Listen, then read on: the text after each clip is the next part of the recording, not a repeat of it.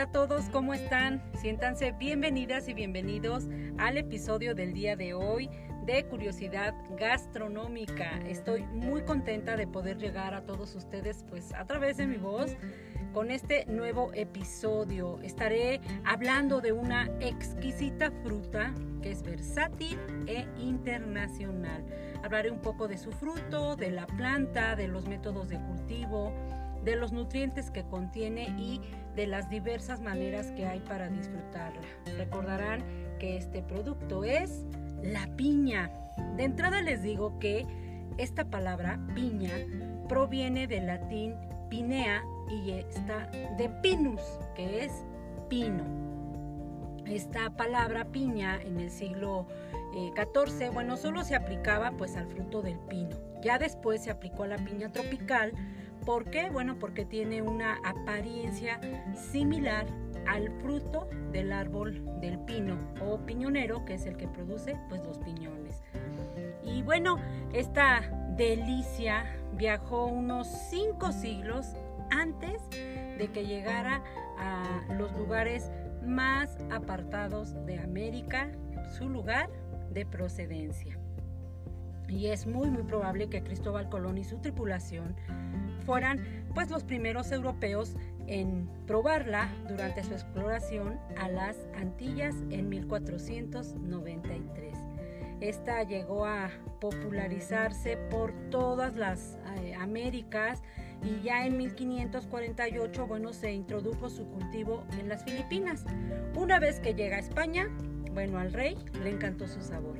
Años más adelante, cerca de 1555, esta exquisita fruta pues viaja a Francia. Para el siglo XVIII, pues ya era exhibida orgullosamente como que creen como un lujo en las mesas de algunos monarcas europeos. Tal fue su aceptación que bueno, esta se esparció por el resto de Europa y penetró en Asia y en África y hoy, bueno, se cultiva abundantemente en Brasil, Filipinas, Hawái, México, Tailandia y otros países cuyo clima y terreno bueno, son propicios para poder cultivarla. Hoy en día eh, existen muchas variedades de, piña, podemos encontrarla, eh, por ejemplo, en la variedad denominada cayena, que es como la más eh, conocida y sobresaliente. No sé ustedes cuál hayan probado, háganme llegar qué variedades de piña han probado por donde ustedes se encuentran, cómo les llaman y de esa manera pues conocer un poquito más acerca de ella.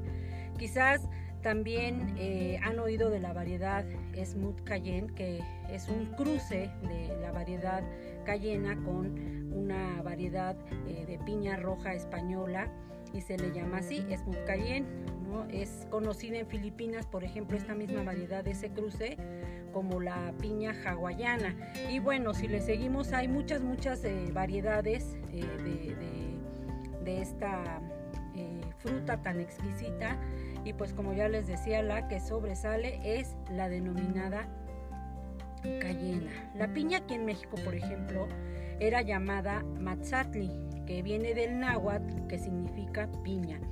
Esta eh, en la zona del Caribe por ejemplo se le conoce como ananá y en América Central y del Sur como naná. ¿no? Y al parecer, bueno, fueron los españoles quienes le dieron el nombre de piña, por lo que, bueno, ya les había comentado, debido a que eh, se, asemeja mucho con las piñas que quedan los pinos.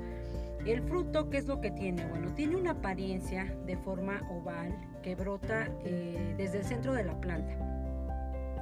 Y esta va eh, envuelta en una corteza recia y va rematando con una corona de pequeñas hojas verdes que son semirrígidas.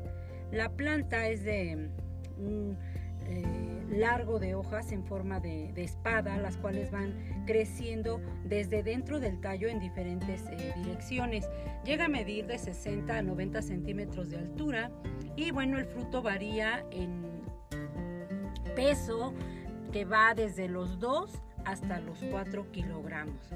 Cuando aún es muy pequeña, bueno, el fruto se asemeja a la piña del pino, y la corteza, bueno, es de color violáceo. Ya en la etapa madura, pues cambia a verde. Cuando está en su punto, ¿no? Suele adquirir una coloración verde amarillenta, naranja verdosa o rojiza. Y ya la pulpa madura, pues bueno, como todos ustedes saben, es muy aromática, muy jugosa y dulce. Recuerden que les dije que hablaríamos un poco de su cultivo, así es que les diré primero que nada que para ello requiere de un buen suelo. ¿Cómo debe ser? Bueno, el suelo debe ser como el que se encuentra en las zonas tropicales, que es arenoso, rico en materia orgánica, ligeramente ácido y de bajo contenido salino y muy, muy húmedo. De ahí, pues obviamente encontrado el terreno, se va a plantar en retoños pequeños que nacen bueno alrededor de la base del, fruto y que bueno van a permanecer en, la mata después de la recolección. También eh, se puede llegar a multiplicar sembrando la corona de, este frutito. Cuando la piña eh, ha alcanzado la madurez, pero aún no está en su punto, bueno, se le cubre con papel o bien con hojas de la misma mata. ¿Para qué? Bueno, para protegerla del sol. Y ya al terminar el periodo requerido, pues estará lista para su recolección. Para poder llegar a, a, saborear este delicioso fruto, tenemos que ser muy pacientes, ya que las plantas requieren más de un año para fructificar. Así es que si ustedes están deseando eh, ya una piña dulce y jugosa al oír acerca de ella, bueno, de inicio les puedo decir algo, no se vayan a dejar llevar por las apariencias, se los digo, ¿eh? Porque una piña, escuchen bien esto, no se escoge por el color de la cáscara, ¿no? Fijándose en si es verde o amarilla, ¿no? Porque la fruta, bueno, puede estar madura, incluso si la cáscara está verde. ¿Qué es lo que tenemos que hacer? Bueno, golpeamos muy fuerte con los dedos, hay que golpearla con los dedos.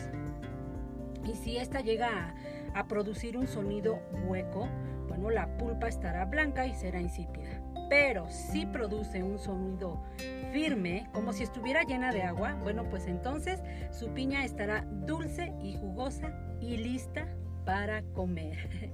¿De acuerdo? También podemos eh, apreciarla mucho por, por, el contenido de nutrientes que hay en ella, como por ejemplo carbohidratos, fibra y vitaminas, sobre todo la vitamina A y vitamina C. Así es que no queda más que invitarlos a que pues se vayan por una piña, le quiten la cáscara y pues a disfrutarla, como ven. Pero tengan cuidado, recuerden que el corazón de esta frutita, bueno, puede irritar la lengua. Por estas razones que muchos pues bueno, solo consumen la pulpa y desechan el centro. Y desde luego que pueden usarla en una infinidad de preparaciones. Ya les decía que la piña es una fruta muy versátil y de verdad que sí lo es. Además de que podemos disfrutarla así sola nada más en rodajas o tal vez en un refrescante jugo, este también podemos mezclarlo ya sea con jugo de toronja o de naranja y es delicioso. Podemos también incluso usarla, por ejemplo, para preparar ensaladas, en diversos guisos y preparaciones, como por ejemplo ese típico adobo de pollo con vinagre de piña que, que es muy conocido y muy socorrido, como dirían las abuelitas. También ese adobo de pollo en el almíbar que trae la, piña, por ejemplo, enlatada, es muy usado para hacer ese tipo de guisos. Se puede usar para hacer mermeladas, para postres, en bebidas refrescantes, como por ejemplo la, la, más conocida que hay aquí en México, que es a base de la cáscara de la piña, la cual, bueno, recordarán que se deja simplemente en un recipiente de vidrio que tenga agua con azúcar por dos o tres días y una vez que está fermentada ya está lista para servirse con hielo. Y esta refrescante bebida, como todos ustedes saben, algunos eh, que nos escuchan en otros lugares tal vez no, pero a esta bebida le llamamos aquí tepache y es de un sabor agridulce delicioso. ¿Qué tal los que me están escuchando y saben de qué les hablo? No es cierto que siempre es muy bien recibido, muy bienvenido, este, un buen vaso de tepache con chile, con un poquito de jugo de limón, incluso con, con este chamoy, por ahí he visto que preparan mucho ya esta bebida. Bueno, es de verdad algo delicioso. Entonces ahí tienen la infinidad de, preparaciones que podemos hacer con esta fruta que como pueden escuchar pues es muy muy versátil. También además de esto, fíjense que de la piña, por ejemplo en Filipinas, se obtiene una fibra de sus hojas con, las cual, con la cual perdón, este, las, eh, llegan a fabricar un, tejido blanco mate que es transparente y finísimo. ¿eh? Es una, una eh, tela que sirve para hacer pañuelos, toallas. De ello hacen fajas, camisas, ropa para niños, algunos carteles, hacen abanicos y mucha mantelería. Así es que, pues ahí tienen la diversidad de de cosas que se pueden llevar a cabo con este fruto, sobre todo disfrutar el sabor de esta, porque hoy pues también tenemos para ustedes una receta que seguramente va a encantarles. Esta receta es un filete de cerdo con piña asada y un poco de miel. No se pierdan el próximo episodio. Enseguida de este vamos a subirles esta receta de hecha con filete de cerdo. Así es que por hoy es todo, queridos oyentes. Los saludo con muchísimo cariño. Cuídense muchísimo y nos escuchamos en el próximo episodio.